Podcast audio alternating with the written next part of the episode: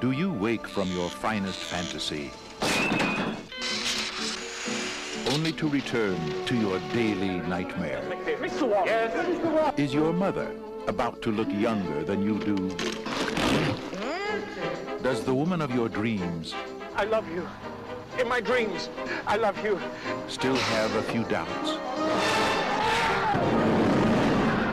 Then it's time to take a stand. To break out of your dull, humdrum life and into Brazil. So pleased you could make it right this way. Hallo liebe Menschen, wir freuen uns, dass ihr uns wieder euer Ohr schenkt, wo wir heute auf große Expeditionen gehen. Wir kämpfen gegen riesige Samurais, wir rennen hinter äh, Käfigen her, die an Seilen befestigt sind und äh, er ist, er ist das, wenn ich das Schwert im Fuß des Samurai bin, ist er die Lanze durch sein Herz. Äh, ich freue mich, dass er wieder bei mir ist. Hallo Lukas. Hallo. Ja.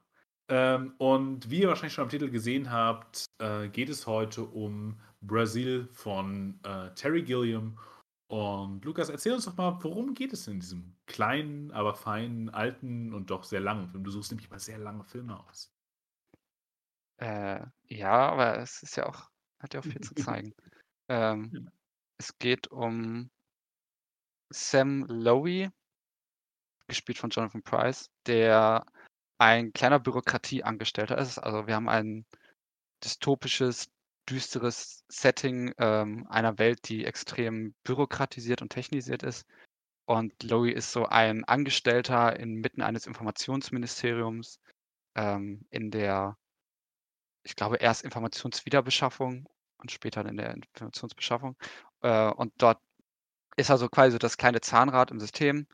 Und ähm, es ereignet sich durch einen kleinen Fehler, also durch eine, durch eine Fliege, die in ein, ähm, in eine Schreibmaschine oder sowas oder in einen Computer fällt, dass es einen, einen Tippfehler gibt, denn äh, innerhalb dieses dystopischen Settings ist es halt auch so, dass sehr viele, ähm, ja, es ist ein sehr regressives System, da gehe ich gleich noch ein bisschen drauf ein, äh, aber es ereignet sich halt ein, ein Fehler, das aus ähm, Tuttle Buttle wird. Also es gibt einen, einen Mann, der als Terrorist gesucht wird, der heißt eigentlich Tuttle. Und ähm, es kommt aber zum Fehler und es kommt halt Buttle. Und Buttle ist eine andere Familie und die wird fälschlicherweise dann ähm, ja in Gewahrsam genommen, also der Familienvater, und ähm, zu Tode gefoltert. Soweit kann man auf jeden Fall schon mal sagen. Und äh, au aus diesem kleinen Fehler ergeben sich weitere Konsequenzen und weitere Irrtümer, um die sich dann Sam Lowy kümmern muss. Das heißt, er, er gerät dort immer weiter in so eine Spirale aus ähm, Konsequenzen und aus Irrtümern, die sich daraus ergeben, inmitten dieses sehr äh, eigenartigen Systems. Und gleichzeitig muss man zu Sam aber noch sagen, dass er, ähm, das ist so die, vielleicht so die parallele Handlung, so ein bisschen, dass er einer Frau nachträumt. Also er sieht in seinen Träumen immer eine Frau. Dort schwingt er als eine Art Ritter ähm, mit Flügeln durch den Himmel und sieht in seinen Träumen immer wieder eine Frau, die ähm, ja, die eigentlich, die entführt wird, die so ein bisschen so also eine Damsel in Distress-Figur eigentlich auch ist.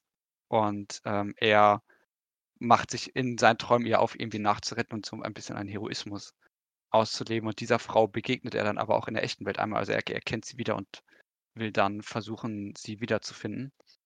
Ähm, und daraus ergibt sich eben eine Geschichte, die, ähm, ja, also einerseits, wie er halt sie wiederfinden will und mit ihr in Kontakt treten will und andererseits, wie er diesen, dieses Problem auflösen will. Und das Ganze ist ein sehr komödiantischer Film, was man im ersten Moment vielleicht eher nicht mal nicht denken würde. Das ist ja von Terry Gilliam, dem Monty Python oder einer der Monty Python Köpfe. Äh, Michael Palin ist auch noch drin, der war ja auch äh, als Schauspieler, der war ja auch äh, einer der, ein Anhänger der Truppe. Äh, und den Humor merkt man hier sehr stark und gleichzeitig ist aber auch ein Film, der sehr stark dystopische Referenzen einarbeitet. Also als allererstes muss man wirklich 1984 nennen. Das ist ähm, omnipräsent hier eigentlich, also sowohl in der, in der Handlung, aber auch in der, in der Gestaltung, die Propagandaposter, die im Hintergrund hängen, diese durchgehende Paranoia, die starke Bürokratisierung innerhalb dieser Ministerien. Ähm, also der, der totalitäre Staat wird hier eigentlich porträtiert ähm, und auch nur halt in einer deutlich groteskeren und komödiantischen Form. Ähm, aber auch so ein bisschen was wie Brave New World steckt hier auch drin. Und es gibt gleichzeitig aber auch noch, und das fand ich eigentlich ganz witzig, äh, der Film wurde wohl ursprünglich konzipiert, zumindest stand das so in, äh, beim Hintergrund, wo ich mal auf Wikipedia geguckt habe, äh, ursprünglich konzipiert als 1984,5, was eine Anspielung Ah. ist halt an 1984 und dann 8,5. Ähm, und das trifft das eigentlich ganz gut. Also, wie gesagt, 1984 habe ich ja schon ausgeführt, das ist sehr deutlich. Und gleichzeitig aber auch 8,5 wegen der Traumszenen. Ähm, Mhm. also 8,5 der, der Fellini-Film über den Regisseur, der, der einen Film drehen will, aber das eigentlich nicht mehr so richtig kann. Und ähm, ja, gleichzeitig seine, seine Träume, also seine Träume abgehandelt werden.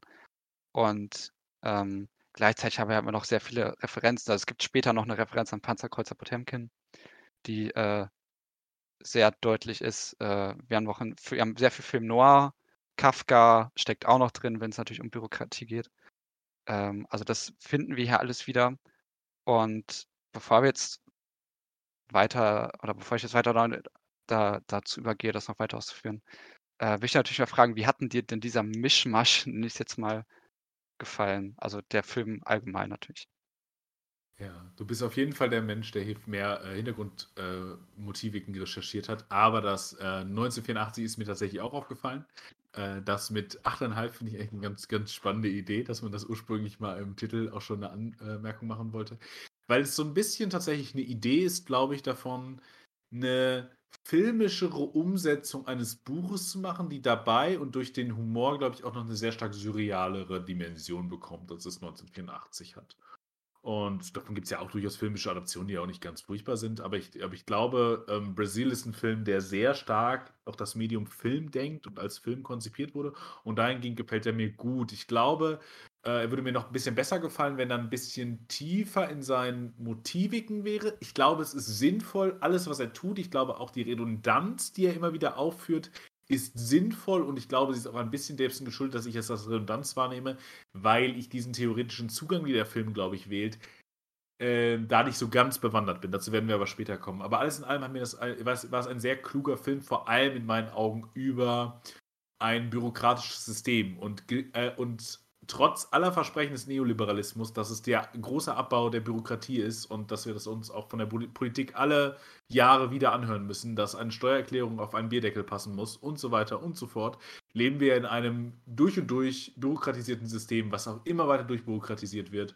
Und ähm, ja, also ich glaube, so, so, äh, so dystopisch, äh, also es ist dystopisch, aber es ist leider auch näher an der Realität, als uns wahrscheinlich lieb wäre. Wie hat er dir denn gefallen? Ähm, mir hat das sehr gut gefallen. Also, ich bin halt sehr begeistert davon, von der visuellen Identität, nächstes Mal, oder dem Einfallsreichtum.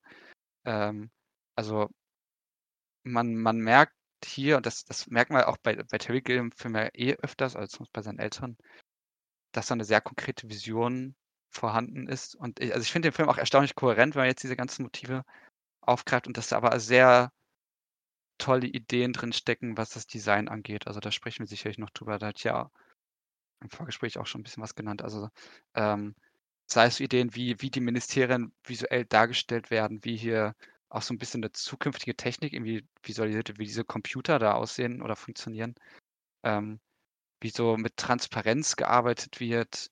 Ähm, und ich, also ich finde einfach, wird Abstraktes gut visuell dargestellt. Und das ist ja eigentlich so eine, eine große Kunst im Filmischen, das irgendwie hinzubekommen. Ähm, und gleichzeitig aber halt auch, also ist halt auch ein wirklich witziger Film, ähm, was schon ein bisschen erstaunlich ist bei dem, bei dem Thema. Ähm, aber der, der Humor funktioniert meiner Meinung nach auch sehr gut, weil er halt auch verschiedene Sachen abgreift, dann vielleicht mal schon was, fast ein bisschen ins Cartoonhafte übergeht. Ähm, und das, das hat mich schon sehr gefesselt und gleichzeitig halte ich es halt auch einfach für eine sehr überzeugende Darstellung, wie du ja gesagt hast, von einem äh, totalitären bürokratischen System, ähm, in dessen, ja, also, also auch, auch, der, auch das Systemische gut darzustellen. Also es ist jetzt auch ein Film, der sehr verzichtet auf einzelne, also wir haben jetzt nicht den großen, nicht den einen Bösewicht oder den einen Chef oder so, sondern es ist, es ist halt wirklich mal, es, manchmal wirkt es auch so ein bisschen wie so ein kopfloses Huhn, ähm, das aber, wo dann aber dadurch natürlich eben irgendwie man merkt, okay, aber also das Huhn läuft trotzdem immer noch weiter. So. Also es ist nicht unbedingt der, der Kopf, um den es hier Ja. geht, sondern es sind halt, es sind halt einfach noch sehr viele verschiedene Personen, innen drin und selbst die Chefs sind irgendwie eigentlich auch nur Teil dessen. Also ähm, da hat sich schon jemand sehr viel Gedanken darüber gemacht, wie man auch ein System darstellen kann, überhaupt erstmal. Äh, und das, das, also das hat mir schon sehr gefallen und ich finde auch ähm, auf einer technischen Ebene ist es halt auch schon echt toll. Also es ist ein Film, der äh, auf jeden Fall schon auch gewisse Maß, also es ist ja ein Kultfilm so und da will ich auch sagen, dass auch einer, der äh, diese Auszeichnung durchaus verdient hat. Und ähm, ich überlege gerade, also um, was, was halt für mich so, oder was vielleicht für mich so ein kleiner Kritikpunkt ist, das fällt mir jetzt gerade noch ein, ähm, was sich hier auch nicht so richtig ergeben hat, wenn man jetzt halt diesen, diesen Nebenhandlungsstrang mit seinen Träumen und dieser Frau, die er nachjagt, so ein bisschen verfolgt. Ähm, da hat mich das ja, da habe ich mich so ein bisschen gefragt, warum muss das also, warum muss das eigentlich so sein? ich war jetzt von dieser Frauenfigur auch nicht so 100% überzeugt. Gut, das kann jetzt vielleicht auch ein gewisses Alter auch schieben. Aber auch was die Bewandtnis dessen ist, weil ich So konnte mir das eigentlich Ich Also nochmal eine Nachfrage. Dir erschloss sich die Frauenfigur nicht wegen des Alters? Also, fandest du die Frau nicht attraktiv? Ist das dann deine Kritik oder Nei nei nein, nein, so einfach warum warum dieser dieser Strang so sehr da drin ist. Also, ich So, konnte mir so, das so ein so, bisschen so, über so, so. 1984 Ja, okay, erklären, sorry. weil es Mhm. da auch 'ne F also, aber also, in 1984 wird das halt deutlich durch expliziter gemacht, weil da irgendwie halt die Liebe noch als so 'n als so 'n widerständiger Akt irgendwie aufgefasst wird und weil da auch Sexualität und es geht am Ende ja auch um Sexualität, äh, als äh, als widerständig irgendwie. Also, da da da gibt's dann auch also, ich habe es letztens gelesen, deswegen kann ich das sagen, aber da wird dann auch geschrieben, dass, ähm wo der Geschlechtsverkehr als irgendwie als politischer Akt dargestellt wird und irgendwie als etwas Gegenständiges, weil irgendwie das System in 1984 versucht, ähm, auch so was wie 'ne Lust auszutreiben und, ähm, das also, 'ne 'ne irgendwie 'ne wobei jetzt Liebe und Lust vielleicht noch was anderes dann sind, aber, äh, dass dieses aus dem irgendwas ist, was immer was sich nicht wirklich einhegen lassen kann in dieses System so und deswegen wird das da so betrachtet. Und deswegen habe ich versucht, das jetzt in diesem in dem Film jetzt auch so 'n bisschen unter dieser Brille zu lesen, zu sagen: „Okay, irgendwie steckt da natürlich auch, weil es ja nachher auch so 'n bisschen um 'ne Frage nach Revolution geht, steckt da auch, äh, in 1984 das drin, dass man jetzt die die diese versuchte Liebe ähm, dass da auch so was drinstecken könnte, wo der ich weiß nicht, ob der Film das so wirklich so macht, aber das war so meine einzige wirkliche Erklärung, jetzt mal abgesehen von seiner persönlichen Motivation, aber irgendwie habe ich mich trotzdem so 'n bisschen gefragt, warum äh, steckt sie denn eigentlich so drin? Aber vielleicht ist das ja irgendwie 'n guter Punkt für dich einzusteigen. Das ist so 'n bisschen wir würden am Ende einsteigen. Darf ich diese Frage ein bisschen nach hinten stellen? Hm, Weil ich können wir. ich weil ich glaube, dann dann machen wir wir müssen vorher noch einiges anderes, äh, aufarbeiten. Aber dann komme ich dazu, auf jeden Fall. Ich, äh ich glaube, darauf antworten zu können und du hast im Grunde fast schon drauf geantwortet, meines Erachtens nach. Vielleicht kann ich noch so 1, 2 Verschiebungen da, äh, hinzufügen. Womit ich aber einsteigen würde, ist erst mal etwas, was du vorher schon sehr gut beschrieben hast, nämlich zu sagen wir steigen jetzt übrigens in die Analyse ein, spo wir spoilern jetzt einfach. Von jetzt an, äh, äh, gehen wir davon aus, euch ist egal, ob ihr den Film kennt oder ihr habt ihn gesehen. Wenn die Bürokratie am Anfang eingeführt wird über dieses Fernsehinterview, sagt, äh, der, ähm, sagt der der Vize äh, äh, der der Vizeminister es ist ja auch interessant, dass es dass wir nie den Minister sehen, also wir sehen nie das höchste Hau äh, Haupt, wir sehen immer nur den Stellvertreter und der redet ja davon, das Spiel. Und da sag da hast du ja schon klug gesagt, dieser Film bemüht sich darum, systemische Logiken irgendwie greifbar zu machen. Und genau das ist, glaube ich, hier 'ne Bewegung. Also, von Anfang an zu sagen, das Spiel zu artikulieren, ist 'ne Bewegung, äh, nämlich etwas aus aus dem Rahmen einer vorgefertigten Logik von Wirklichkeit, wie wir sie denken, zu entrücken. Denn wenn wir uns an Huizing erinnern und an den Text Homo Ludens, den er geschrieben hat, in dem er für das Spiel konstitutiv und der der Text ist heute noch kanonisch, ähm, konstitutiv festgehalten hat, äh, dass das Spiel in einem abgegrenzten Raum ist, der seinen eigenen Regeln folgt, nämlich den sogenannten Magic Circle oder magischen Kreis im Deutschen in der deutschen Übersetzung. Und ich glaube, das ist schon 'ne 'ne kluge Artikulation, nicht direkt agitatorisch gegen ein System zu werden und dann irgendwie die ganze Zeit von Systemen zu reden, aber im Grunde dafür 'ne Chiffre einzuführen führen, nämlich das Spiel. Und er sagt ja auch die ganze Zeit auch am Ende, wenn wenn wenn wenn er in der Gefängniszelle ist, also der Protagonist, Sam heißt er, ne? Wenn Sam in Mhm. der in der in der in der Zelle ist und er sagt: „Ja, hol mich hier raus. Ich weiß doch, ich bin kein Terrorist, ich bin kein Terrorist, ich bin kein Terrorist.“ Dann sagt er ja: „Hm, Ja, aber das Spiel hat halt seine Regeln und da kann ich nicht viel machen. Also es, es geht auch gar nicht so sehr, also all diese Figuren weisen immer darauf hin, sie sind nur Träger einer, äh, einer Ordnung, einer, einem anderen, einer anderen Instanz. Und da ist es, glaube ich, nochmal wichtig, auf die Bürokratie zu verweisen, die eben hier das alles durchdringende System ist. Von ähm, von, von Tötung über Folter, über Vorbereitung äh, zu dessen, über Gesellschaftsordnung, alles wird über Bürokratie geregelt. Ähm, Bürokratie ist auch die größte Drohung, die man ausführen kann. Also haben Sie Formblatt 27-6 äh, und das ist dann das, was die beiden Klempner davon abhält, in die Wohnung einzutreten, während Robert De Niro schon schwarz äh, der, äh, die Heizung repariert hat. Und diese Form von Artikulation dieses, äh, dieses Projekts zeigt aber auch, und das darauf, deswegen artikuliere ich das so sehr, einerseits eine instrumentelle Logik, in der die Menschen völlig aufgehen. Und da haben wir, glaube ich, die erste Antwort auf deine Frage. Warum die Frau? Warum die Liebe? Weil wir hier ein System sehen, in dem wir uns immer wieder darum geht, dass die Menschen nur noch in der Form von bürokratischen, ähm, handelnden handeln selber. Sie haben keinen moralischen Kompass mehr. Also die, die Frau, die irgendwie die, die Folter protokolliert ähm, und ähm, dann Leuten noch irgendwie eine, äh, schöne Zeit wünscht, also in so Höflichkeitsfloskeln. Ähm, Leute, die während der Schießerei den Boden weiter bohnern. Ähm, Leute, die einfach andere Leute ähm, exekutieren oder foltern und sagen, ja gut, ist halt, ist halt ein Job so. Also es, alle Leute handeln hier nach, nach bürokratisierten, also instrumentellen Logiken. Und was ist die zentralste Logik, auf die äh, dieses System eingeht?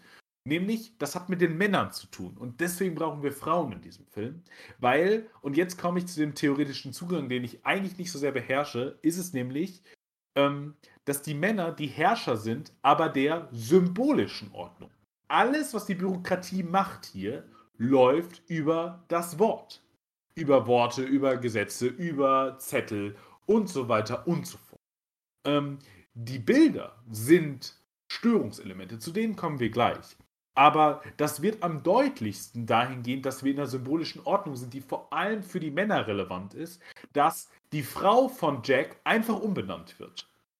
Ähm, dahingehend, das ist, das ist der, das Zeichen, warum die, Fra dass die Frauen ausgesetzt sind. Sie heißt dann nicht mehr irgendwie Amanda, sondern sie heißt dann irgendwie Holly. Oder ich weiß es nicht mehr, Holly heißt, glaube ich, die Tochter. Aber sie, sie heißt dann auf einmal irgendwie völlig anders. Und dann so, naja, so auch ein schöner Name. Also es ist, äh, weil der Vorgesetzte das gesagt hat und, die, und der Film schafft es damit, zwei Systeme in eine äh, Diskussion zu bringen. Also nicht nur den Kapitalismus und den Kommunismus zu, äh, zu diskutieren, sondern etwas, was sie eint, nämlich die bürokratische Unterstruktur. Etwas, was auch wir auch durchaus teilweise als Wachstumsgesellschaft, das wird da dann auch artikuliert, dazu kommen wir vielleicht gleich nochmal, wenn wir eher über die Bilder reden, aber all das also irgendwie eine unterliegende Grammatik eines modernen Staates, nämlich, und die nicht in der Systemlogik von dem real existierenden Sozialismus oder, ähm, oder eben einem Kapitalismus der, der 80er Jahre in Amerika aufgeht sondern was eben diese, diese Tiefen, diese Binnenstruktur, diese tiefen Grammatik ist quasi. Und damit beide Systeme in einen universelleren Diskurs über Systematiken zu machen. Und deswegen, das ist, glaube ich, auch ein Grund, warum ich diesen Film heute, weil genau diese Struktur, das, damit habe ich ja angefangen, dass der Neoliberalismus eigentlich angetreten ist dafür, ähm, mit, mit den großen Versprechen, diese Bürokratisierung und so aufzulösen, aber immer nur mehr Bürokratie geschaffen hat. Also diese, diese Binnenstruktur und diese unterliegende Grammatik, die haben wir heute noch und die wird immer sichtbarer. Und deswegen bleibt dieser Film, glaube ich, auch aktuell in der, in der Schizophrenie und in der Problematik, äh, äh die, die sich daraus ergibt für die Menschen. Eben auch darin, einerseits instrumentelle Wesen zu sein und aber als Menschen dann doch eigentlich mehr zu sein. Und in, in, einem Ausschlussprinzip der Frauen aus dieser symbolischen Ordnung, aus dem großen anderen der Männer, aus dem Namen der, des Vaters. Hm. Hat das Sinn für dich ergeben, Lukas? Bist du glücklich damit? Ja, durchaus. Ähm, du, du, you, you, you sound thrilled. Ähm, Nein. Ja, man, man, man merkt ja auf jeden Fall auch, dass die Genau, also schon ja, also die die Vorbilder, sei es kapitalistisch oder kommunistisch. Ähm, gut, faschistisch wird, glaube ich, auch noch ein bisschen referenziert, wenn man sich so Uniformen und sowas anguckt. Äh, also das steckt da natürlich auch also generell drin, dass diese ganzen Ideologien da so ein bisschen aufgegriffen werden. Und gleichzeitig dachte ich mir da aber auch so ein bisschen und das passt natürlich auch so ein bisschen zu der heutigen Zeit, so zur Bürokratie allgemein natürlich auch, dass ähm, sich ein System dann also, das sich immer größernde ver vergrößernde System, das natürlich auch immer, ähm, eigene also also wie viele wie viele Unterabteilungen dieses Ministerium hat, die man natürlich auch irgendwie hätte zusammenfassen können also also rationalisieren, wie auch immer. Aber man muss direkt wieder an sowas wie Bullshit-Jobs denken oder sowas. Also, dass Mhm. Mhm. natürlich das System auch den eigenen Arbeitsplatz irgendwie auch schafft. Also, äh, ich weiß nicht, wie sehr das hier überhaupt so thematisiert wird, aber man sieht's ja natürlich relativ deutlich, wie wie sehr die eigen die Probleme im System auch erst mal geschaffen werden. Jetzt auch nicht mehr unbedingt gewollt. Ähm, aber welche welch was für 'n Rattenschwanz da dranhängt, äh, dass halt dieser eine Tippfehler kam. Ähm, und dass dann auch selbst der der Vorgesetzte von Sam sich da sich so so sehr davor fürchtet, sich irgendwie darum zu kümmern. Und auch also, das das fand ich auch halt ganz witzig, wie er dann sich auch so irgendwie nicht unterschreiben will, weil sein Arm tut weh und so und das äh, Ja. richtig davor drückt, weil er dann irgendwie natürlich auch denkt, was für Konsequenzen für ihn darin liegen könnten, aber dass das Ganze irgendwie auch aus dem aus dem System erst mal irgendwie rausbekommen werden muss. Äh, und dass diese eine Nachricht irgendwie, äh also, für ihn so die Hölle auf Erden irgendwie bedeutet, dass es halt da diese Fehler gibt. Ähm, und das ist schon faszinierend dargestellt und gleichzeitig gibt's ja noch das andere, wenn Sam dann eben befördert wird, allerdings durch persönliche Kontakte, also seine Mutter. Ähm, also, sein Vater war ja wohl irgendwie relativ hoch angesehen da und seine Mutter stellt hat ja scheinbar auch 'n ganz guten Stand innerhalb dieser innerhalb dieses Systems oder dieser Gesellschaft. Und, ähm, dadurch kommt er halt eben durch einen wiederum anderen Kontakt, ich glaube auch zu diesem Vizeminister sogar oder so, wenn ich das richtig verstanden habe, äh, kommt er dann ja an eine höhere Stelle in der Informationsbeschaffung, wo ihm dann auch Mhm. direkt gesagt wird, er soll 'n anderen Anzug tragen. Irgendwie muss er da so 'nem anderen Code dann auch entsprechen. So der Anzug, den er da anhat, der passt nicht mehr, er braucht 'n anderes Grau. Äh, ist, glaube ich, auch einer der grauesten Filme, die man sich vorstellen kann. Äh, zumindest was halt diese Bürokratieanlagen angeht. Ähm, und dann halt diese herrlichen Szenen, wenn wenn er dort einfach nur steht und es sind halt ganz lange Gänge, die irgendwo hinführen. Also, es ist auch komplett unübersichtlich. Die die Bilder also, die Kamera ist auch sehr nah dran immer, das ist mir mal aufgefallen. Ähm und sie verhindert dadurch natürlich auch ganz stark, dass man eben irgendwie 'ne Übersicht erhalten kann. Also, wir haben jetzt keine Totalen, die was zeigen, die haben wir erst gegen Ende. Äh, also, Mhm. erst wenn und das ist auch ganz auffällig, also, da sprechen wir vielleicht noch später drüber, aber wenn er dann halt mit der mit dieser Frauenfigur ich habe jetzt ihren Namen leider nicht mehr parat. Wenn sie Jill. dann so 'ne lange Straße langfahren und dann mal plötzlich einmal hinter das Ganze sehen kann, was man vorher eigentlich nie kann. Äh, also, wenn da plötzlich mal wirklich die Kamera auf Distanz geht zu einem. Es passiert halt vorher gar nicht, man ist immer sehr nah dran, ähm, und ist halt so mittendrin. Und, ähm, wenn man dann mit so 'ner ganz stark subjektiven Eindruck er sich durch durch die Gänge bewegt und immer nur diese Geräusche hört, die so durch die Gänge gehen und das ist ja wirklich so 'n bisschen cartoonartig eher. Und wir hören euch also, er hört auch so 'n bisschen nur die Bilder, weil eigentlich 'n 'ne realistische Wahrnehmung wäre ja irgendwie, dass er natürlich trotzdem noch den Hall hören würde oder so was davon. Aber er er hört sie eigentlich immer nur, wenn er sie sieht quasi. Und das ist ja cartoonmäßig. Ähm, und man dann einfach nur sieht, wie da so 'n großer Pulk an Arbeitern irgendwie oder also oder an Ministeriumsmitarbeitern unter diesem Vorgesetzten da durchlaufen und der immer nur „ja, nein, das hier“ sagt, was halt einerseits mega lustig ist, aber es, äh, versinnbildlicht auch sehr gut dieses einerseits sehr schon beliebig wirkende, weil das ist ja also, vielleicht hat er 'ne 'ne perfekte Übersicht, was eigentlich passiert, aber eigentlich wirkt's auch so 'n bisschen egal, was er da eigentlich sagt. Äh, tragen Sie einfach schon irgendwas ein, hätte er wahrscheinlich auch sagen können. Und andererseits zeigt es aber auch sehr sehr gut diese Überforderung, weil irgendwie und da ist ja Laurie schon irgendwie 'ne interessante Figur, weil er halt nicht komplett aufgeht. Und, ähm gleichzei also, er oder er geht eigentlich schon relativ gut auf zu Beginn. Also, er kommt ja auch schon ganz gut klar, er kommt auch mit seinem Vorgesetzten klar. Später kippt das dann so 'n bisschen, was ja, glaube ich, auch durch seine Träume vor allem motiviert ist. Und andererseits, ähm und ich habe jetzt schon relativ viel aufgemacht, das ist jetzt auch das Letzte, was ich da so 'n bisschen sagen oder vielleicht auch fragen will. Was ich aber halt so 'n bisschen irritierend finde, ähm, wenn man eben seinen alten Vorgesetzten sieht und es da den Gag gibt, dass wann immer er halt nicht grade seine Arbeiter anguckt oder seine seine Unterstellten, dass die dann grade nicht arbeiten, sondern irgendwelche Filme gucken oder so was.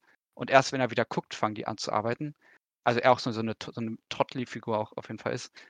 Ähm, das wirkt ja eigentlich erstaunlich frei oder also, wenig repressiv so. Also, 1984 würden wir jetzt nicht sehen, wie jetzt die Arbeiter noch ähm, noch so 'n bisschen den weiß nicht so, sich am an an den Fingern rumspielen. Ähm und es so sehr entspannt zugeht, sondern irgendwie, also so regressiv wirkt es dann da wieder auch nicht. Das hat, hat mich so ein bisschen verwirrt. Äh, aber ja, das, das war jetzt ziemlich viel. Weiß nicht. Ja, ich, ich steige mal ein. Also ich finde, einerseits ist es eine sehr gute Beobachtung, dass dieses System sich total selbsterhaltend ist. Dieses System existiert nicht für die Menschen, sondern für sich selbst. Das wird immer total klar, wie du auch sagst. Also der Typ läuft da durch die Gegend und er entscheidet irgendwelche Sachen. Wir haben keine Ahnung, was es ist. Niemand da hat, glaube ich, hat auch wirklich eine Ahnung, was er da entscheidet.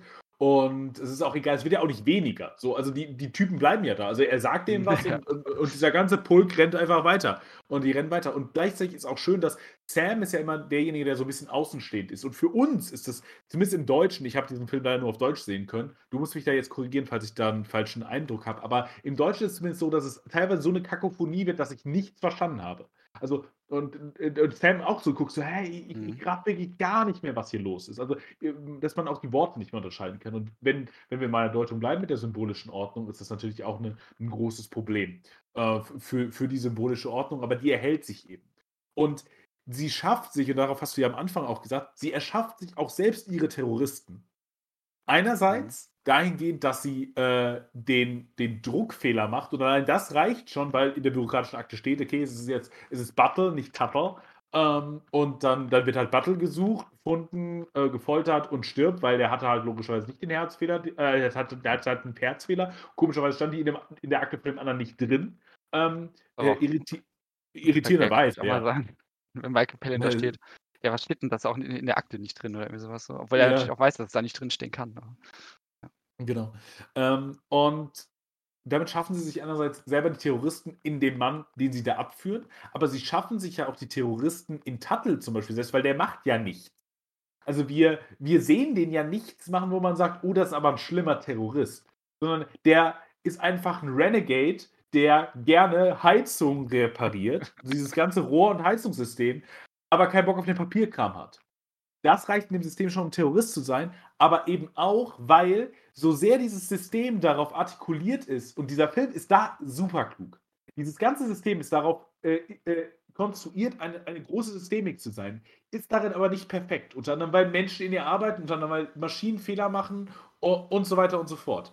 Aber dieses System darf keine Fehler machen, weil ja alles dieses System regelt. Und deswegen werden alle Fehler, alle Fehlverhaltungen und so weiter, werden auf einzelne Subjekte zurückgesetzt. Das wird in seiner Gerichtsverhandlung oder der Vorbereitung so klar. Ihm werden ja Sachen vorgehalten, die das System von ihm verlangt hat. Die ja gar nicht, er hat das irgendwie noch gerettet, also so wie mit dem, wie mit dem Check, da hat er, kam er halt auf eine Idee, wie können wir das trotzdem machen, obwohl wir außerhalb von systemischen Ordnungen denken müssen. Äh, zeigt uns übrigens, glaube ich, auch sehr so eine junge Generation von Leuten, die in den Bürokratien arbeiten, die immer mehr Angst davor haben, etwas zu machen, was nicht nach Buch ist, wo die alten Generationen sich noch eine Freiheit haben. Aber diese jungen Generationen sind genau in diesem bürokratischen System aufgewachsen, wo du keinen Fehler machen darfst. Du darfst keine Abweichung machen. Und was er macht, ist, er macht Abweichungen, um ein System zu reparieren.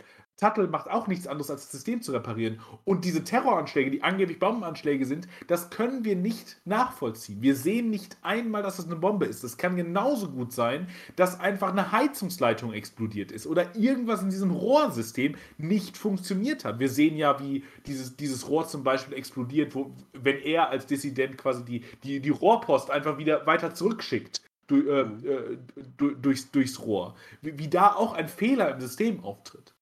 Also, ähm, und das Einzige Mal, dass wir wirklich einen Terrorismus sehen, ist in, seinem, in seiner Traumsequenz am Ende.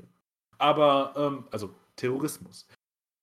Und dahingehend ist es, ist es sehr klug zu sagen, das System wird immer als perfekt angesehen. Jegliche Form von Reparatur, Abweichung oder auch Fehler und viele Dinge, äh, in denen er kein, keine Schuld hatte, werden ihm ja auch zugewiesen, werden dann aufs Individuum projiziert, in Tuttle, in ihm, in Jill, ähm, um dann eben sich weiter die, die Illusion hingeben zu können, das System ist aber perfekt. Und du hast dann so schön angesprochen, dass ähm, am Anfang er noch gut klarkommt mit dem System und am Anfang ja noch alles in Ordnung ist, wo er noch bei dieser, in diesem Archiv ist. In, in, in dieser Archivabteilung.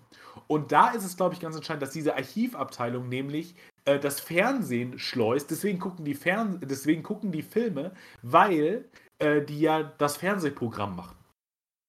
Damit haben wir aber eine weitere Funktion, denn Sam ist ja derjenige, der sich gegen die Beförderung, wie du sagst, am Anfang sträubt. Das ergibt aber überhaupt keinen Sinn in der Ordnung, wenn du völlig in der Ordnung des Vaters aufgehst oder im Namen des Vaters in der symbolischen Ordnung aufgehst. Dann ist alles, was du möchtest, weiter in diesem repressiven System im Grunde aufzusteigen. Aber für ihn gibt es ein Mehr, gibt es ein, ein Bedürfnis nach mehr, was da ist. Und äh, deswegen ist er in dieser, in dieser Abteilung eigentlich ganz glücklich, weil er, weil er nicht nur in den bürokratischen Systemen, nicht nur in der symbolischen Ordnung aufgeht, sondern mehr will. Deswegen unter anderem das erst, auch ein weiterer Teil einer Teilantwort für dich, für auf deine erste Frage. Deswegen die Traumwelt. Die mhm. ist, das ist ein Ort, in dem etwas mehr sein kann als symbolische Ordnung. Und er hat auch in dieser Abteilung mehr, denn er ist mit der, äh, ist der, ist mit der Ordnung des Imaginären konfrontiert. Mit den Bildern. Er ist nicht der Herr dieser Ordnung. Er ist und er, er, unterläuft, wie alle anderen auch. Diese Ordnung ist die Ordnung der Frauen. Warum dem so ist, kommen wir gleich noch zu. Aber deswegen ist da, lebt er da noch in einem System, in dem es ein Mehr gibt, einen Überschuss äh, über das Symbolische. Weil wie lernen wir Jill kennen? Sie liegt in der Badewanne und guckt Fernsehen, was die ja in dieser Sache kuratieren. Wenn er zu seinem Chef gerufen wird, fragt, äh, fragt er seinen, äh, äh, seinen Mitarbeiter oder seinen Kollegen, was läuft denn gerade? Ach ja, Casablanca. Und dann sagt er ihm ja noch so beim Rausgehen, ähm, ich schaue Ihnen in die Augen, Sir. So, oder, äh, oder so. Also er macht dann noch, er, er geht auch in Kommunikation mit den Filmen, mit dieser Welt. Er kann das, er kann in beiden Welten irgendwie ein bisschen sich orientieren und deswegen ist er eine Überschussfigur, so gesehen. Ähm, und einmal jetzt, weil ich schon gesagt habe, okay, die Bilder sind das Reale und äh, äh die Bilder sind das, ähm, äh, das, das, Virtu äh, das virtuelle, nein, das ist nicht das virtuelle, ähm, na, hilf mir mal, das sind die symbolische, Imaginäre, genau. Die Bilder sind das Imaginäre und äh, das ist eben den Frauen zugeordnet. Das Reale, das kann ich ja jetzt schon mal sagen, das Reale ist der Terror, der aus dem System nicht mehr rausgesetzt werden kann. Das ist das absolute Insistieren dessen, was nicht verstanden werden kann, was von außen in dieses System einbricht. Ähm, wie gesagt, und, und es ist auch klug, dass dieser Film es auch nicht ordnenbar macht. Er gibt uns keine imaginäre Ordnung, um es einzubetten. Er gibt uns keine symbolische Ordnung, um es einzubetten, sondern es bleibt einfach das Reale. Dort explodiert etwas, das, das zerreißt Körper. Und was aber auch das Reale ist, es sind die Körper.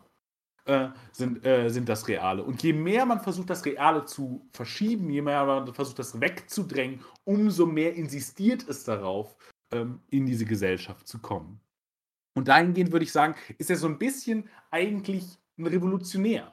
Nämlich ein Revolutionär der, dahingehend, dass er eben nicht in der Ordnung des Symbolischen aufgeht, sondern eben so in so einer Stagnation ist, weil er weiß, es gibt irgendwie mehr als einen Aufstieg in diesem System, weil es völlig sinnlos ist, in diesem System aufzusteigen, zumindest am Anfang. Und dann muss er eben extern über die Liebe motiviert werden, äh, in diesem System äh, aufzusteigen. Äh, aber weil das eben auch eine andere Flucht, wie du schon richtig im Grunde gesagt hast, äh, verspricht, nämlich einen Überschuss in der Liebe die einerseits etwas vor eine Form von Körperlichkeit hier verspricht, deswegen hier zweimal die Insistierung auf Sex.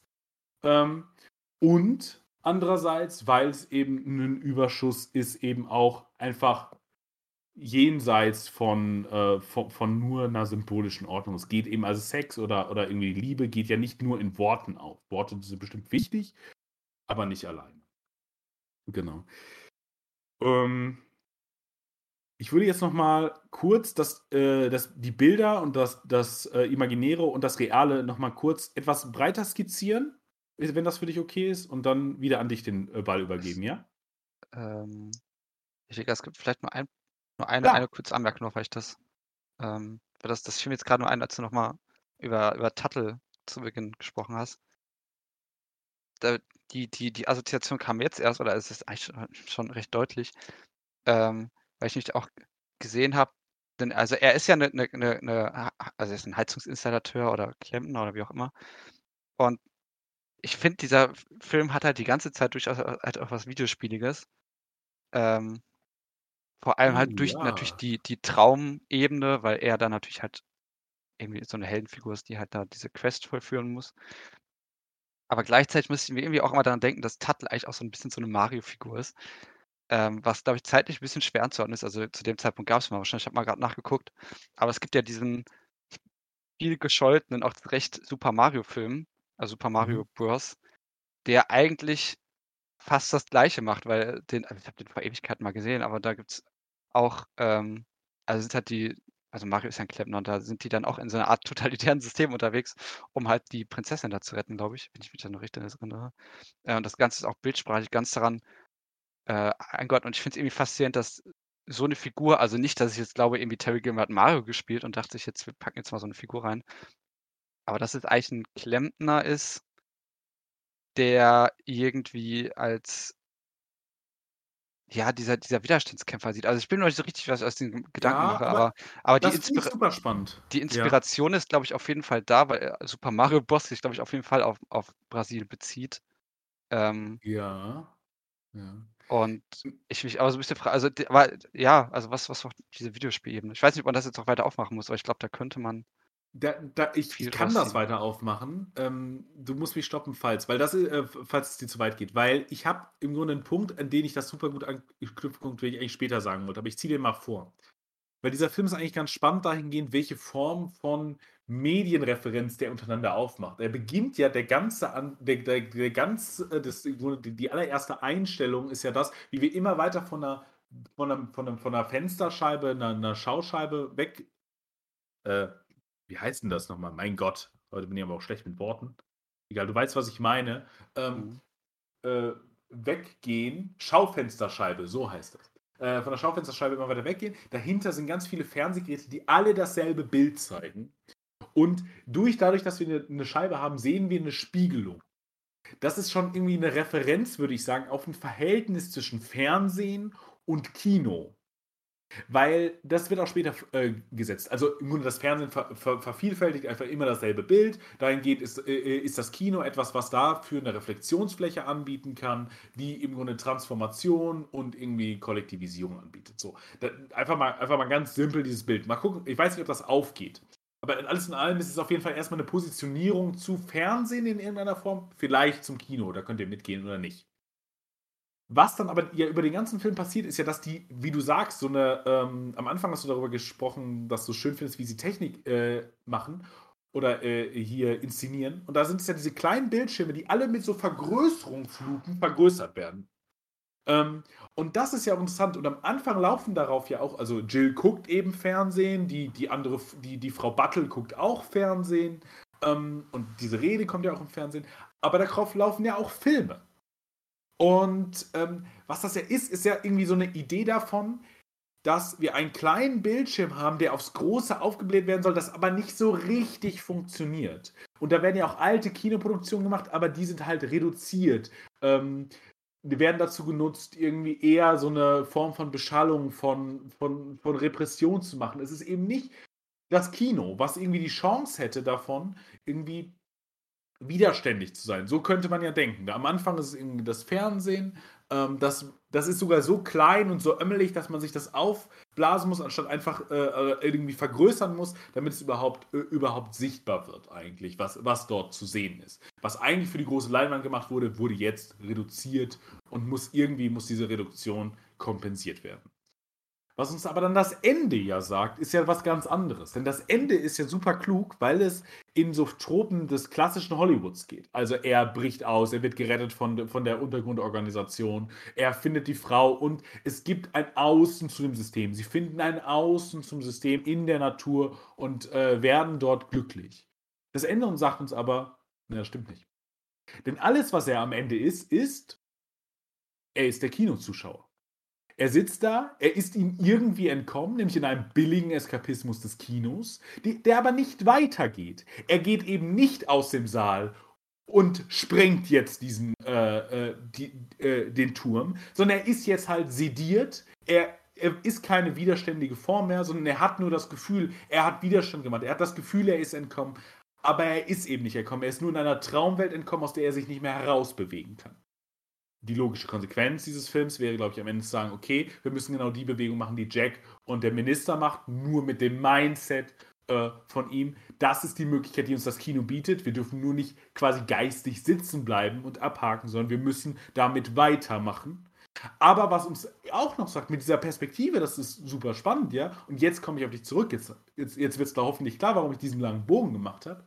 Weil Tuttle, wenn du sagst, Tuttle ist im Grunde eine Referenz auf Mario und damit auf eine, weil es ergibt auch Sinn, Tuttle ist ja auch ein Cowboy, er ist der Aktive dessen. Er definiert die Welt einfach um sich herum. Ein Videospielheld in einer ganz, äh, in einer ganz unreflektierten Lesart, mache ich jetzt einfach mal, ist ja, auch, ist ja auch im Grunde eine der wenigen Figuren, die sich, oder man ist derjenige, der sich außerhalb von Skripten quasi bewegt. Natürlich immer noch mit Kontrollskripten, aber ähm, man ist selber die Person, die diese Welt einerseits verändert, weil Heldengeschichte und so weiter. Am Ende hat man die Prinzessin gerettet oder, äh, oder was auch immer. Aber alles in allem ist es vor allem das, die Differenz zwischen dem Kino und dem Fernsehen, worin sie eben gleich bleiben. Man bleibt passiv, vermeintlich. Vermeintlich, vermeintlich. Das ist ja völliger Nonsens. Wir zeigen ja hier, dass man das Kino sehr aktiv sein kann.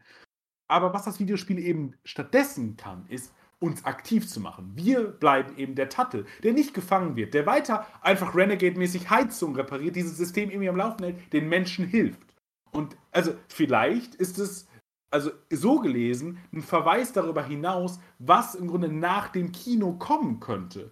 Also was eben passiert, wenn du nicht sitzen bleibst, sondern dann kommt eben das Videospiel und dann kommt eben so eine Form von, und ich glaube, also man müsste es ihm fast übersetzen und schicken, Ian Bogus wäre so glücklich und dann könnte er diesen Film als einen der großen Filme, der für eine Algorithmic Rhetoric äh, argumentiert, äh, ähm, äh, äh, argumentiert sehen. Also dessen, dass wir in der Form der, oder man könnte es glaube ich auch, ähm, äh, wie heißt der andere Typ nochmal? Ich weiß es nicht mehr, äh, dem, dem Kontrapunkt auf jeden Fall, dem, dem Kontra-Theoretiker äh, schicken und das Videospiele hier der Ausweg sein können oder irgendwie ein Medium, was, was, diese, was diese Falle umgehen kann.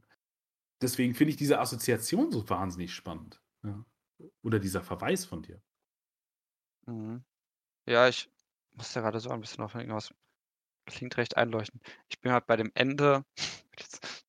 Ich hatte das Ende eigentlich glaube ich, noch ein bisschen anders gesehen, obwohl deine Lesart auf jeden Fall passt. Also ich habe, glaube ich, auch einfach eher die, äh, die Narrative, weil am Ende ja man natürlich auch fragen könnte, okay, gibt es einen Ausweg aus dem System? Äh, und er nimmt halt den sehr privaten Ausweg, in dem er auch ein bisschen wahnsinnig wird. Ähm, und da gibt es natürlich auch die Frage, ob das überhaupt ein Happy End ist oder nicht.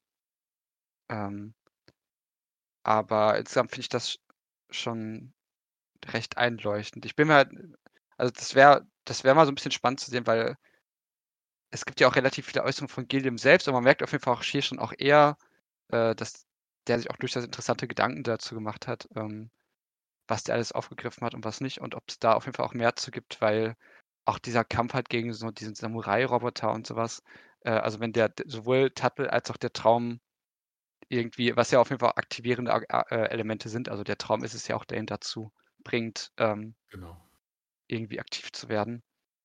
Ähm, und wieder im Traum man da halt noch deutlich mehr so eine Quest-Struktur jetzt irgendwie hat. Also die Aufgabe, ähm, eben die Prinzessin irgendwie zu retten oder die unschuldige Jungfrau oder ähm, und das ist auf jeden Fall schon, ja, auf jeden Fall schon bedenkenswert. Ähm, aber du wolltest jetzt irgendeinen anderen Punkt auf jeden Fall noch machen. Genau, ich wollte ursprünglich eigentlich darüber reden, was ist jetzt eigentlich mit der Ordnung des Imaginären, wo ist die zu verordnen und wo ist die Ordnung des Realen zu verordnen, nochmal etwas ausführlich, ich habe es ja schon gesagt. Aber einerseits wird hier auch darauf insistiert, dass in dieser Welt des rein Symbolischen das Imaginäre nur noch dazu da ist, eine Referenz zu machen für etwas, was keine quasi Repräsentation mehr hat. Nämlich, da, also das wird das erste Mal klar beim Essen. Dort weigert sich ja äh, Sam sogar, irgendwo eine Nummer zu sagen, also diese Bilder irgendwie zu identifizieren. Ähm, und danach kriegen die einfach so, so Klöpse von, man würde einfach sagen Hackfleisch, äh, in verschiedenen, mit verschiedener Lebensmittelfarbe, äh, aufgetischt, die ja nichts mehr mit dem Bild zu tun haben. Also, äh, ähm, dass äh, der Repräsentant und ähm, äh, mein Gott, ist heute, heute ist schwierig. Repräsentant und Bin ich dumm? Ja, bin ich, aber egal. Also der Repräsentant, das, was er repräsentiert, ähm, okay, machen wir einfach signifikant und signifikat. Ähm, so, so, ist es leichter, glaube ich. Äh, also das, äh, der Signifikant hat im Grunde kein Signifikat mehr, auf das er wirklich eine Repräsentation ist. Ähm, Im Grunde will man, glaube ich, mit Peirce weiterkommen, aber ich, ich bleibe jetzt mal bei De Saussure. Ähm, der Zeichentheorie von De Saussure, der eben von einem äh, Signifikant und einem Signifikat, also einem Lautzeichen oder einem Bild, das auf etwas anderes verweist, äh, ausgeht. So. Ähm, zum Beispiel Baum auf Baum. So, und dabei muss man sagen, natürlich auf die abstrakte Idee von Baum. So, äh, um das einmal kurzzeitig theoretisch ganz grob zu skizzieren. So, und jetzt ist es ja das, dass wir da schon in den Bildern des Essens sehen oder in der Repräsentation des Essens, das ist nicht mehr das, was ähm, das hält es nicht mehr. Es gibt keine, keine Repräsentation mehr in irgendeiner Form, sondern es ist einfach, äh, das Bild steht für sich, der, der Repräsentant steht für sich und dann kommt irgendwas anderes, was, äh, ähm, genau, also der Signifikant steht für sich in dem Bild, aber es hat eben kein ähm, Signifikat mehr, was darauf logischerweise folgt. Also die Signifikanten leben in einer frei flottierenden Welt, in der sie einfach instrumentell ebenfalls genutzt werden. Das sehen wir nochmal später bei der Werbung, wo das dann nochmal auf so eine Form von, wie ich es genannt habe, irgendwie Wachstumsideologie äh, gesetzt wird, weil dahinter ist irgendwie eine völlig zerstörte Welt. Ähm, aber davor sehen wir Bilder an der Straße von irgendwie grünen, grünen Wäldern, in denen dann so ein, so ein, Produkt ist und so weiter. Und das ist ja so eine klassische Paradoxie des Kapitalismus äh, oder der, der Vermarktung, der, der Vermarktung von Objekten, äh, nämlich einerseits, dass sie meist damit beworben werden mit einer Fantasie von etwas, was die Produktion von ihnen zerstört. Also irgendwie, weiß ich nicht, Holz in, mit irgendwie eine Holzhütte steht dann irgendwie im ganz tollen Wald, aber der wird dann logischerweise in der Realwirtschaft abgeholzt, um irgendwie Holzmöbel zu produzieren, damit wir uns die in unsere, unsere Stadtwohnungen stellen. Keine Ahnung, mittelmäßig intelligentes Beispiel. Ich glaube aber, you get the point.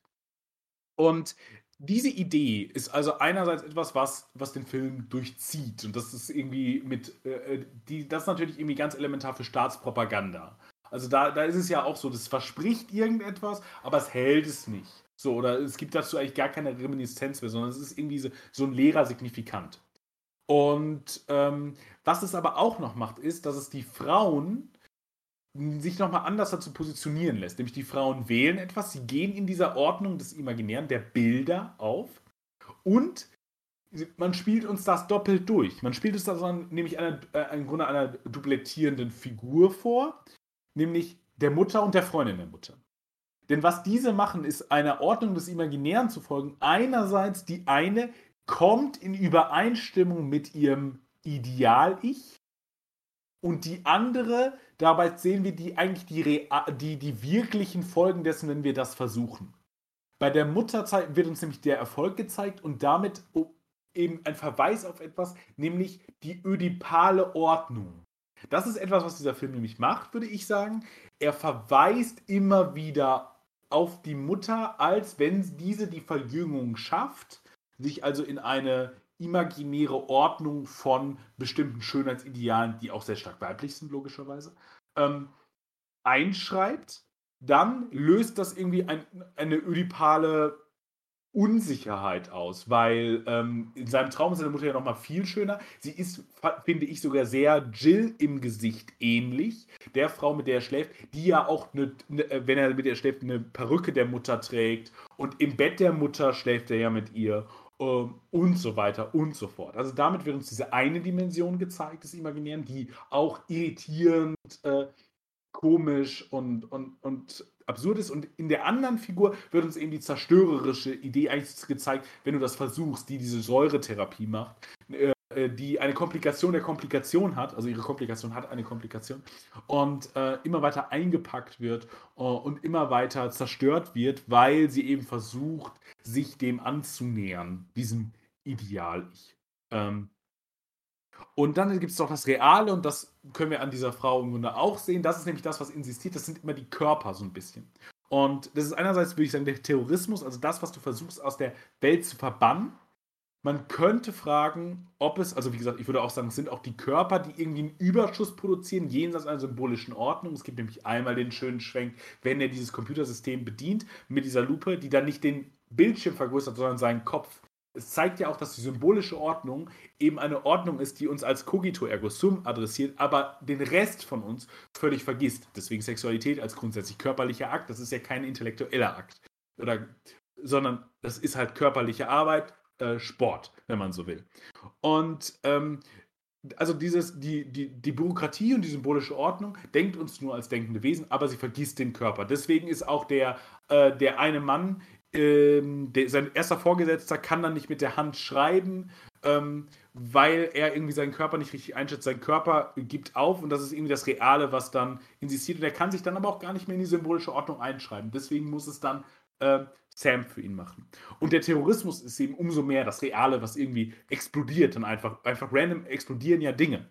Und ähm, genau, äh, das ist dann das Reale. Und man könnte jetzt aber noch die Frage stellen, mit deiner Ursprungsfrage im Grunde, ist der Mythos nicht im Grunde eine Umleitung des Realen in eine, in eine Welt jenseits der Wirklichkeit?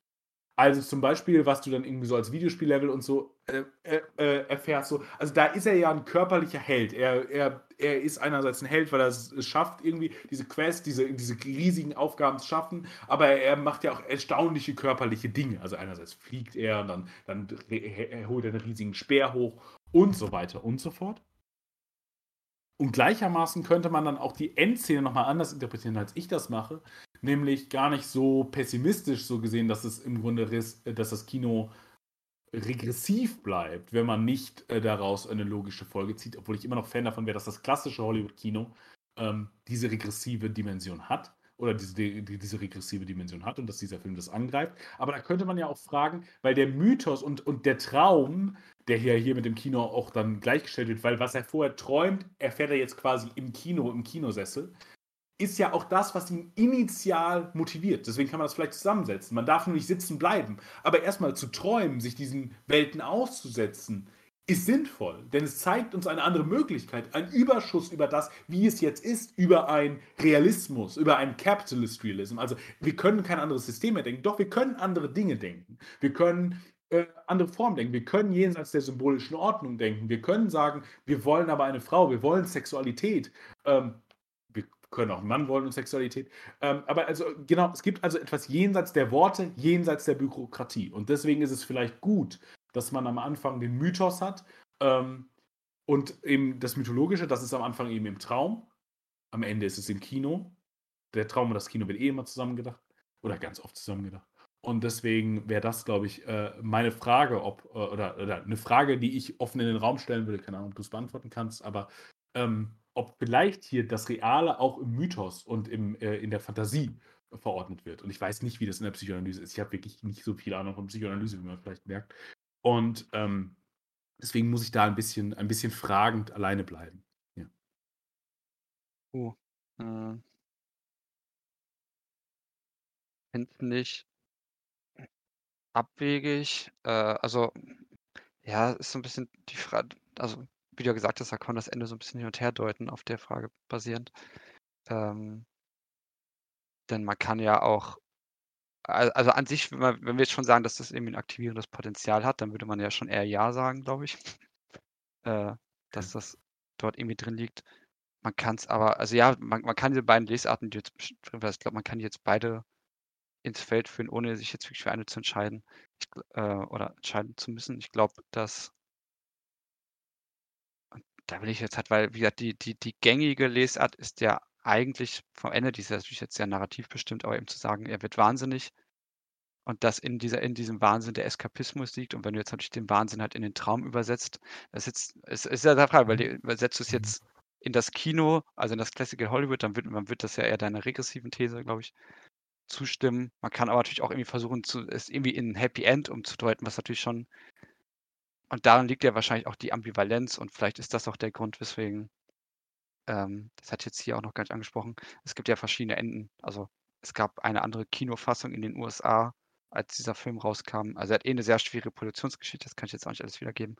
Äh, es lohnt sich auch einfach mal durchzulesen, weil ähm, das hat auch Wolfgang in seiner Filmanalyse irgendwie man auch irgendwie gesagt, also dass Terry Gilliam selbst fast zum Guerilla-Kämpfer irgendwie werden musste, um diesen Film, also irgendwie Terry Gilliam musste zu Tuttle werden, um den Film überhaupt so rausbringen zu können, wie er wollte. Ähm, und das halt dass das Element darin ist, dass eigentlich im, in dieser amerikanischen ursprünglichen Kinofassung wohl, ich weiß nicht, ob da noch mehr geändert wurde, aber auf jeden Fall endet der Film mit dem Traum. Also es gibt nicht das Erwachen. Ähm, und das ist natürlich im Nachhinein eigentlich sehr bezeichnend. Und ähm, da war es dann halt, glaube ich, so, dass irgendwie dieses, dieses ja doch schon sehr düstere Ende den Leuten irgendwie nicht so richtig zugetraut wurde, eben zu sagen, okay, vielleicht könnte der Wahnsinn auch ein Happy End sein, weil eben daraus vielleicht wirklich ein außerhalb des Systems bestehen könnte. Und ich glaube, ähm, Michael Palin sagt ja am Ende dann auch irgendwie, ähm, wir können ihn nicht mehr erreichen oder wir haben ihn verloren oder irgendwie sowas. Also dass er irgendwie, dass schon irgendwie auch gesagt wird, okay, er ist für uns nicht mehr Mhm. zugänglich. Und das wird das hat natürlich schon irgendwie so ein wirklich so, dass die Flucht irgendwie schon gelungen ist. Mhm. Ähm, ich glaube, das denkt der Film da auf jeden Fall schon sehr stark mit. Aber trotzdem kann man da, glaube ich, keine eindeutige Antwort jetzt drauf geben. Also wahrscheinlich ist es so ein bisschen beides. Es ist jetzt halt auch die Mhm. Frage, wie wie lukrativ man dieses Ende betrachtet. Äh, aber es ist natürlich schon 'n interessante also, äh, interessante Perspektive jetzt zu sagen: „Okay, die die Flucht liegt eigentlich darin, sich komplett, äh, in den Eskapismus irgendwie zu begeben und das auch nicht mehr wahrzunehmen als solchen.“ Ähm weiß nicht, wenn du dazu nichts mehr hast, weil ich jetzt grad noch gucke, ich habe jetzt auch eh insgesamt nicht mehr so viel. Dann würde ich Ähm noch einen Punkt machen und du machst deinen Rest dann? Ja, okay, ja. Äh, das ist auch ganz kleiner. Ich finde es eigentlich ganz spannend, dass wir hier eine äh, Invertierung haben der, äh, der, der Form, wie Erwachsene und Kinder dargestellt werden. Nämlich die Kinder sind eigentlich alle sehr erwachsen. Also ähm, die sind grauenha grausam, äh, die, die reden über irgendwie äh, Sexualität ähm, und so weiter und so fort. Ähm, die sind also relativ erwachsen, aber das heißt auch immer, es ist so eine Gesellschaft, die im Grunde kein Potenzial zur Erneuerung hat. Aber dann im einen Ort, in dem Kindlichkeit ist, ist nämlich, wenn Jack ihn foltert, dass er diese, diese, diese Babymaske aufhat. Also, dass das im Grunde noch der Ort ist, an dem die Menschen sich zurückziehen müssen, weil sie vielleicht doch noch nicht ganz irgendwie innerlich tot sind, um sich irgendwie zu erretten davor, weil sie so Schreckliches tun, dass sie ins Infantile gehen. Und dahingehend ist eigentlich spannend, dass dieser Film die ganze Zeit im Grunde darauf insistiert oder immer mal wieder in so Kleinigkeiten vielleicht eher, das so eine anale Phase auszuklammern. Also dann gibt es irgendwie einen Hund, der so, der, der, der sein, sein, sein Popoloch äh, oder sein Orsch ähm, überklebt hat. Und ähm, gibt noch ein, zwei andere kleine, kleine Verweise darauf, dass das, äh, dass, dass das Anale irgendwie so ein bisschen problematisch ist. Und also da bin ich auch nicht genug in Freud drin, was jetzt die anale Phase damit zu tun hat. Aber noch, noch, nur noch weitere Beobachtungen, bin ich eigentlich auch fertig, dass nämlich die Sexszene zwischen den beiden aus einer Perspektive von oben durch quasi einen, äh, einen Anus betrachtet wird.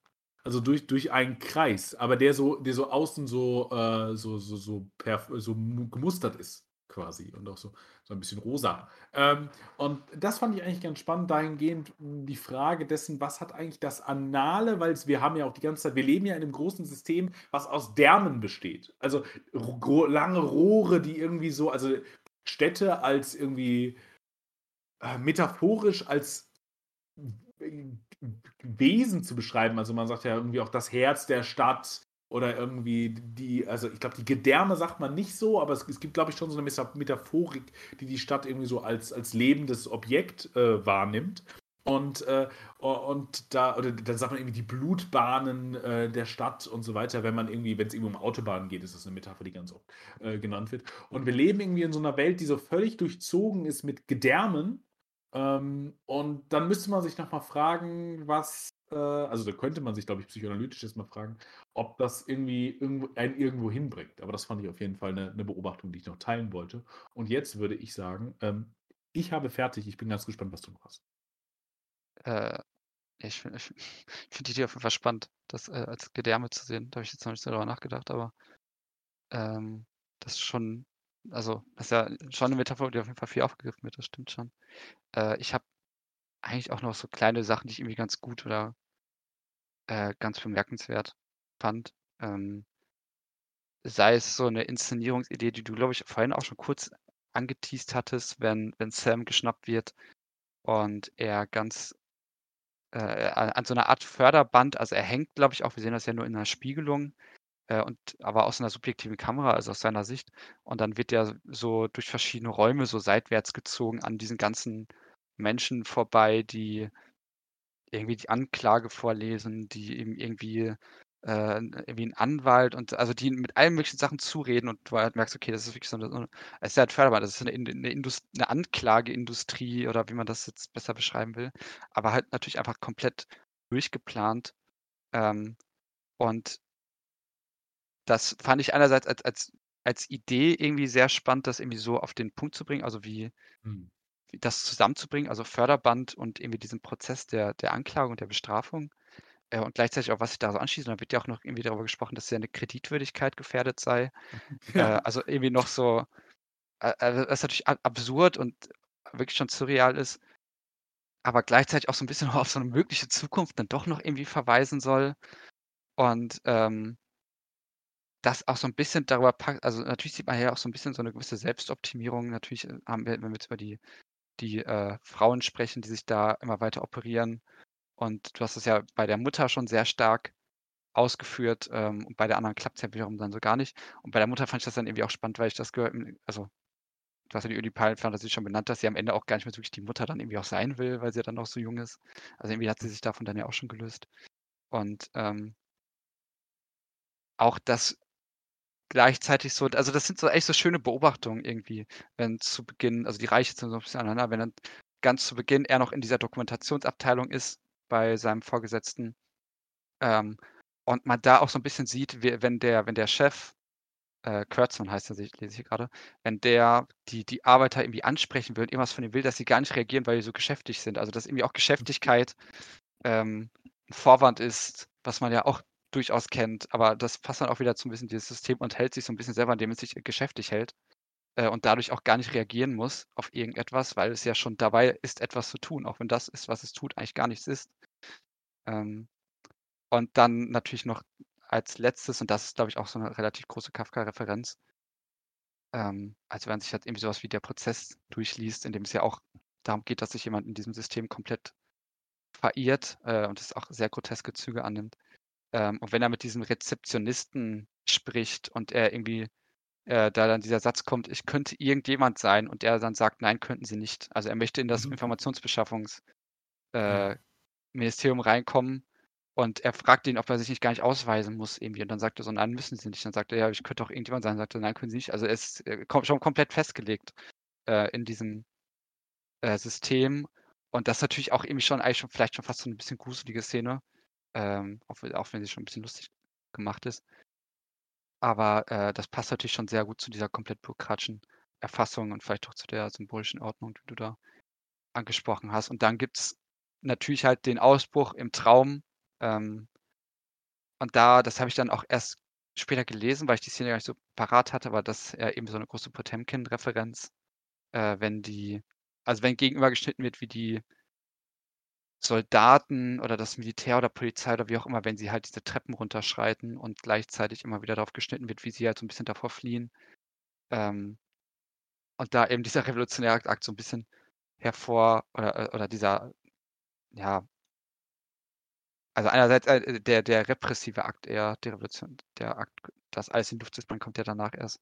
Äh, das fand ich irgendwie auch spannend, dass das davor herangezogen wird, um ähm, ja, so ein bisschen das Verhältnis aus diesen flüchtenden Revolutionskämpfern mit Tuttle und den anderen, äh, die auch irgendwie aus dem Nichts plötzlich kommen in diesem auch ganz komischen fetten Turm, in dem am Ende dann auch gefoltert wird.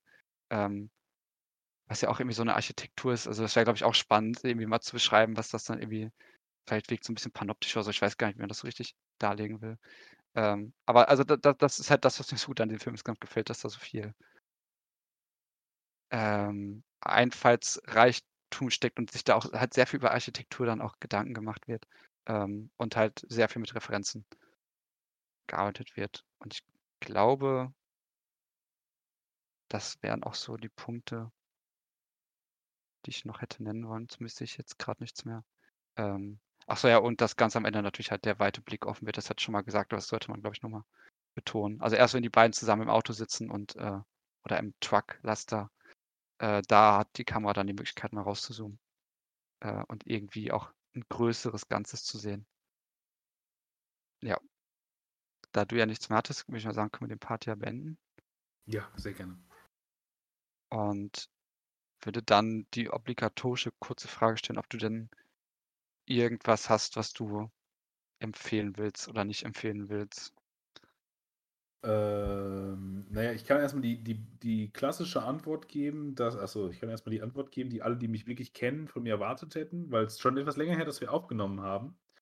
Ähm, und ich habe äh, seitdem einiges gesehen, aber vor allem muss ich natürlich äh, Haikyuu Staffel 4, Blu-ray 1, also Folge äh, 0, ja, im Grunde 01 und 02 plus 1 bis 6 äh, der vierten Staffel betonen, ist eine sehr kluge Weiterleitung, äh, Weiterdenken dieses, äh, äh dieser, äh, dieser Serie. Da bin, ich, da bin ich wirklich sehr, sehr glücklich und alle, die ihr noch kein Haikyuu geguckt habt, guckt Haikyuu. Aber sonst nur ganz kurze Empfehlungen von Filmen, die wirklich gut sind. Ähm, Giant oder Giganten im Deutschen mit James Dean ist ein ähm, Monumentalwerk im Grunde über eine Form von amerikanischer Geschichte. Ähm, auch da geht es, oder da geht es ganz stark darum, um die Frage von Kapitalismus und auch vielleicht jenseits von ähm, Subjekten ähm, und über vielleicht klassische Formen von Kapitalismus und neuen Formen von Kapitalismus. Also wirklich ein sehr guter Film. Die dreieinhalb Stunden lohnen sich. Dann, ähm, wenn wir jetzt mehr Zeit hätten, würde ich noch andere Dinge sagen. Also ich da denke ich, bestelle jetzt mal nicht jeden Film vor. Wen ihr, welchen Film ich aber auf jeden Fall auf die, auf die Liste setzen solltest, ist äh, Persepolis. Das ist ein ähm, iranischer, glaube ich, Dokumentarfilm oder zumindest ein, ein Dokumentarfilm, in dem es um den Iran geht. Ähm, viel mehr möchte ich gar nicht verraten, weil es, ähm, glaube ich, hilft, wenn man gar nicht so viel über den Film weiß. Ich kann aber eine wahnsinnig dicke Empfehlung für diesen Film aussprechen. Ich glaube, man sollte den, wenn man sich für Kino auch nur rudimentär interessiert, auf jeden Fall mal gesehen haben. Jetzt könnte ich über ganz viele Filme reden, die ich irgendwie spannend finde, aber dann müsste ich relativ lange ausholen, deswegen lasse ich das. Ähm, nur ein Film vielleicht, von dem ich abraten wollen würde, den ich aber für eine Podcast-Folge immer mal spannend finde, deswegen füge ich den kurz ein. The Circle, und zwar die Verfilmung 2017 mit Emma Watson und Tom Hanks. Ähm, dieser Film ist so interessant dahingehend zu sehen, wie das, wie irgendwie eine vermeintliche linke Idee des Brechens eines Solutionismus des Silicon Valley aussehen kann und einfach dabei selber nur in, im Grunde so einen an Max Fischer äh, Capitalist Realism angelehnten Begriff vielleicht dabei völlig verfällt in einen ähm, Silicon Valley Realism. Ähm, das ist beeindruckend. Und am Ende fällt diesem Film nichts anderes als das Fernsehen ein. Es ist, ey, ich, bin, ich bin zutiefst beeindruckt von dieser, dieser Idiotie und dieser, dieser vermeintlichen äh, Revolution. Und äh, ich kann nur noch mal mit ganzem Herzen davon abraten, Army of the Dead zu sehen. Der Film ist einfach grottig, der ist einfach schlecht. Er ist schlecht in jeder, äh, äh, in jeder, in jeder Pore. Und ich habe noch ganz viel anderes Mittelmäßiges gesehen und so, aber das lasse ich jetzt mal weg und stelle dir stattdessen die Frage, Lukas, weil es mich auch interessiert. Was hast du denn in letzter Zeit gesehen, von, das du, von dem du uns noch erzählen möchtest? Äh, ich glaube, ich habe tatsächlich eigentlich fast nur ja, okay, zwei Sachen, die ich vielleicht erwähnen kann. Einmal, ähm, ich habe als letztes Control gesehen. Das ist ein Biopic, müsste man am ehesten sagen, über den also über Joy Division und den vor allem den Leadsänger von Joy Division, Ian Curtis. Ähm, also es hat eine Band aus eine sehr einflussreiche Band in den vor allem 70er Jahren bis Anfang der 80er Jahre gewesen ähm, die so, ja, wie schreibt man das so? Ähm, so ein bisschen Punk, aber sehr depressiv, düster Musik gemacht haben. Ähm, da gehen dann später im New Order raus. Äh, da gibt es auch ein, zwei Lieder, die wahrscheinlich, die man mit sehr, sehr großer Sicherheit gehört hat. Ähm, Love Will Tear Us Apart ist, glaube ich, einer wahrscheinlich der bekannteste Song von Joy Division. Ähm, und da geht es halt sehr um diesen Sänger, der sehr früh Selbstmord begangen hat, ich glaube mit 24 Jahren oder so ähm, und der an Epilepsie gelitten hat und der äh, diverse Medikamente genommen hat und als stark depressiv gilt und der halt auch eine sehr tiefe und depressiv klingende Stimme hat, die hat man halt auch in diesen Liedern hört. Ähm, und das, dem wurde halt ein Biopic da spendiert. Ähm, und auch wenn ich so ein bisschen meine üblichen Biopic-Probleme habe, finde ich den Film insgesamt doch recht gelungen, weil der, also es ist komplett in Schwarz-Weiß gedreht. Ähm, ich glaube, das ist auch ein also von einem Foto, also der erste Film eines Fotografen. Äh, und das merkt man auch schon so ein bisschen, dass da ein Fotograf ursprünglich auch hintersteckt. Ja. Ähm, aber ist relativ stilsicher und kann halt auch diese, ja, etwas depressive Stimmung. Also, das ist natürlich auch irgendjemand, der hat dann irgendwie sehr viel Beat Generation gelesen, also wird halt so in den 70er Jahren irgendwo in Großbritannien. Ähm, und wie er eben aufwächst und welche Vorbilder er hat. Und das wird da schon recht referenziert dargestellt. Und gleichzeitig finde ich aber auch, dass die ähm, diese an sich schon sehr einerseits Traggeschichte, auch wenn er kein unkomplizierter Charakter ist und jetzt vielleicht auch nicht unbedingt der sympathischste. Ähm, aber das wird da schon als halt schauspielerisch auch sehr gut dargestellt, andererseits aber auch recht prägnant. Also sein ja, sein Problem so ein bisschen mit dieser, ja, Musikbranche klingt jetzt wieder so ein bisschen oberflächlich schon, äh, aber mit welchem Problem er sich rumschlagen muss, das fand ich schon recht einnehmend, aber also kann man sich schon gerne mal angucken, wenn man sich irgendwie für das Thema so ein bisschen interessiert. Ähm, ich wahrscheinlich ist der auch interessant, wenn man nicht so viel Ahnung davon hat, aber, äh, es gibt ja doch noch relativ viele Fans. Und deswegen ist das dafür wahrscheinlich interessant. Und das andere, und das ist halt so ein Film, ich weiß nicht, da vielleicht sprechen wir da mal irgendwann drüber. Der passt natürlich so gut zu Giganten. Ähm, ist halt Samuel Blood, der ja ein moderner Monumentalfilm ist, der auch sich eigentlich schon sehr stark an Giganten anlehnt. Äh, wenig überraschend, weil es ja auch relativ gleiche Themen sind, die beackert werden. Den ich aber, glaube ich, nochmal ungleich, oder ne, ungleich ist übertrieben, aber den nochmal faszinierender finde. Also von Paul Thomas Anderson, glaube ich. Ja. Ja. Ähm, mit einem großartigen Daniel Day-Lewis und Paul Dano, äh, also der, wahrscheinlich kennen die meisten das jetzt eh, ich vielleicht gar nicht so ausführlich wiedergeben, äh, also zumindest so grob.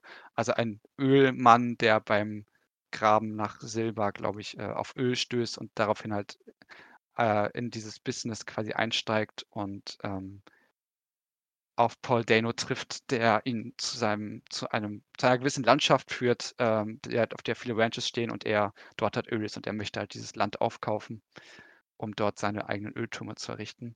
Und äh, da wird halt auch über, ich glaube, 30 Jahre oder so halt in, in Gestalt eines Epos die Geschichte dessen erzählt. Und das ist schon äh, einerseits durch die Bildsprache, durch den Soundtrack ungemein faszinierend, weil hier, glaube ich, wirklich gut dargestellt wird, wie, also was für, was für ein Umbruch da eigentlich geschieht auf eine recht subtile Art, weil wir hier natürlich Übergänge von Gesellschaftsformen durchaus finden. Äh, also natürlich auch geht es natürlich auch um den Kapitalismus. Das ist, glaube ich, auch schwer zu lösen von dem Thema, auch wenn Anderson selber, glaube ich, immer gesagt hat, das hat damit nichts zu tun.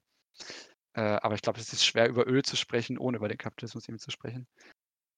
Und gleichzeitig ähm, halt dieser Übergang vom, vom Industrie, von der Industrie, äh, eine Kolo also Kolonisierung des Landes äh, gleichzeitig irgendwie sehr spannende Familienbande, die da aufgemacht werden. Der Film lässt auch vieles im Unklaren.